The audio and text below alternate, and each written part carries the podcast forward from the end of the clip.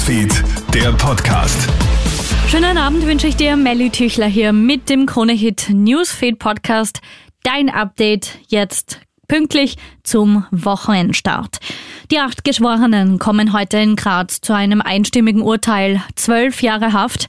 Ein 33-Jähriger soll ja versucht haben, den Streit um die Kindesobsorge mit seiner Ex-Frau auf äußerst drastische Weise zu lösen. Er heuert im Darknet einen Killer an, hat diesen auch bezahlt. Dann ist jedoch nichts passiert. Der Mann ist Betrügern auf den Leim gegangen. Dann ist das FBI bei Ermittlungen im Darknet auf ihn gestoßen. Der Wiener fühlt sich nicht schuldig. Er wird nicht rechtskräftig zu zwölf Jahren Haft verurteilt. Die Krebshilfe ruft heute einmal mehr zur HPV-Impfung auf.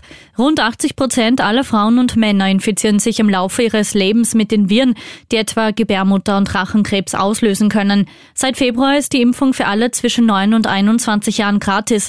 Die Durchimpfungsrate liegt derzeit bei 40 bis 50 Prozent. In den USA ist ein Kindsmörder mit einer Giftspritze getötet worden. Knapp 22 Jahre nach der Ermordung eines fünfjährigen Mädchens ist der 53-Jährige in einem Gefängnis in Huntsville im Bundesstaat Texas hingerichtet worden. In seinen letzten Worten bittet er die Familie des Opfers um Vergebung. In diesem Jahr sind in den USA bisher 23 Menschen hingerichtet worden. Die Todesstrafe gilt ja in 27 der 50 Bundesstaaten. Und Bologna bangt um sein Wahrzeichen. Der berühmte Garisenda-Turm im Zentrum von Bologna ist ein Wahrzeichen der Stadt.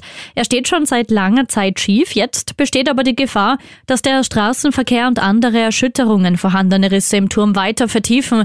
Die Expertinnen und Experten verhängen daher eine hohe Alarmstufe.